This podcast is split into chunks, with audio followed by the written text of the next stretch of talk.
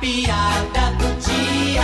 É, amigos, com o preço da gasolina, não tá fácil pra ninguém não. Rapaz, eu vou dizer uma coisa, viu?